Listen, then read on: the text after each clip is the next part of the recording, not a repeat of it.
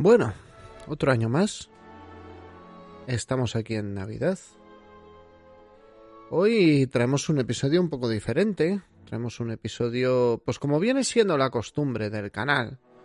Un episodio en el que vamos a hablar de, de la Navidad, vamos a hablar un poco más, eh, de manera más personal, menos técnica, y con el fin de alegrar, amenizar el periodo navideño a los oyentes y transmitirles mis felicitaciones y bueno, ¿por qué no? Compartir un poco mis sentimientos con todos ellos. A ver, lo que quisiera compartir este año, el año pasado fue un, año chungo. Este año tampoco ha sido uno de los mejores años a nivel general. Yo no lo he tenido malo, pero ha sido un año regular. Entonces sí, hoy de lo que, de lo que iba a hablar era de cómo he afrontado yo la Navidad este año, mis planteamientos navideños del 2021, ¿vale? Entonces, mm, porque creo que podían servir de inspiración. Y aunque este episodio se escucha en Nochebuena, y aunque hoy sea Nochebuena, y aunque hoy lo mismo pues tengas que trabajar o estés de guardia, bueno, pues hay pequeños mmm, planteamientos, ¿no? En los cuales cambia un poco la percepción del día. Este año mis planteamientos serán, bueno, pues en primer lugar estar muy, muy, muy, muy agradecido por todo lo que tengo. Indiscutiblemente, y que no hemos perdido nada, ¿vale? Yo he tenido mucha suerte, no he perdido nada en estos dos años. Bueno, puede que haya perdido un poco de pelo, pero no he perdido nada de lo que realmente importa. También mmm, he querido posicionarme, ¿no? Celebrar mucho. No quiere decir comer mucho, sino celebrar mucho. Aturullar mucho con villancicos, intentar contagiar. Es una época, la verdad, es que es una época que independientemente de los planteamientos religiosos y demás, bueno, pues un poco de lo que se, de lo que va, ¿eh? Eh, un poco de lo que va a ir todo esto, ¿no? De la Navidad es de, compartir un poco de alegría y de felicidad, aunque sea a veces en el turno de tarde de un hospital, detrás de una mascarilla, de unas gafas y de, un buzo, de una bata. En general puedo decir que este año he tenido momentos, de confesar, de bastante angustia, angustia de la que lo mismo tal vez no me he liberado, pero sí que muchos momentos felices muchos momentos felices por los cuales estoy muy agradecido. Analizando un poco las navidades en mi vida, ha habido navidades de todo tipo. Navidades de, de amigos, donde los protagonistas eran los amigos, ¿no? Navidades de, de nuestros, de mis primeros años 20, cuando empezábamos a, a salir a la vida laboral, y ha habido navidades con muchos amigos y, desde aquí también hay muchos a los que hace mucho que nos veo. Pero todos los que habéis compartido esos momentos de fiesta y alegría, todos los que habéis brindado conmigo y gritado felices fiestas, siempre, siempre, siempre tendréis un hueco en mi corazón. Aunque algunos, pues lo mismo no os volveré a ver jamás. ¿eh? Algunos ya no estéis en este país. Eh, pero desde aquí eh, os llevo, os llevo en mi corazón. Siempre hay un hueco para vosotros.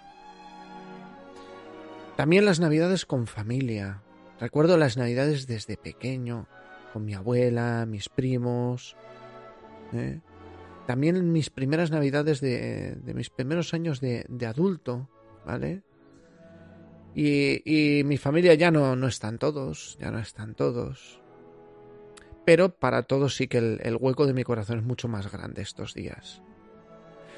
Incluso también he tenido navidades solo como muchos de vosotros que tal vez hoy estéis trabajando de guardia, también he tenido navidades viviendo solo.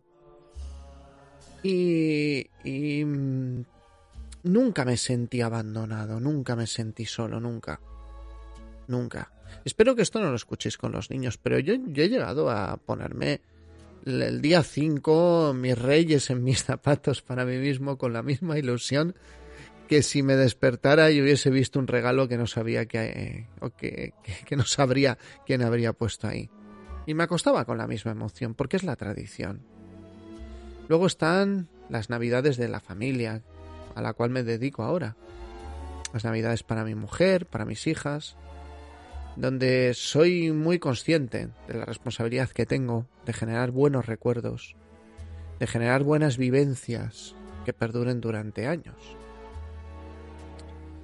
He tenido años durante un en los cuales hacer un regalo de 20 euros era, una gran parte del presupuesto y otras donde eso te lo gastas en polvorones de una marca premium. Algunos de ellos duros, incluso en algunos de ellos me he sentido un fracaso y un fraude, pero aún así siempre he intentado alegrar a los que me rodean y que se sintieran bien a mi alrededor. Por ello mi primer planteamiento es que podemos vivir esta Navidad con más presentes, ¿no? Con más presencia en el día a día. Ya sé que es muy moñas, ¿vale? ¿Eh?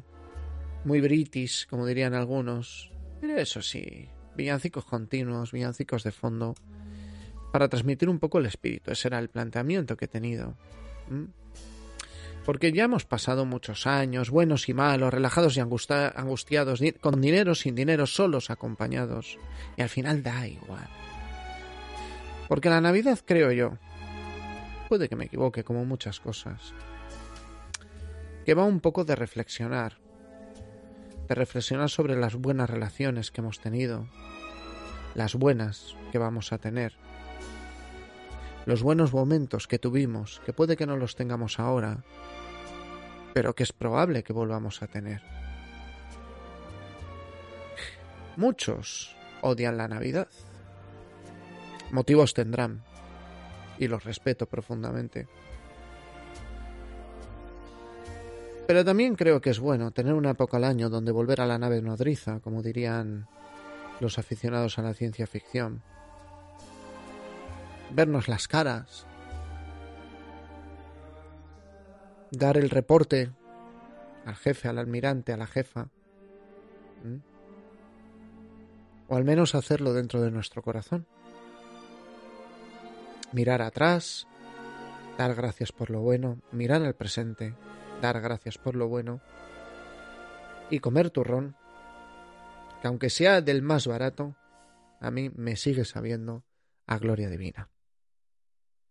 Os deseo a todos una gran y feliz Navidad.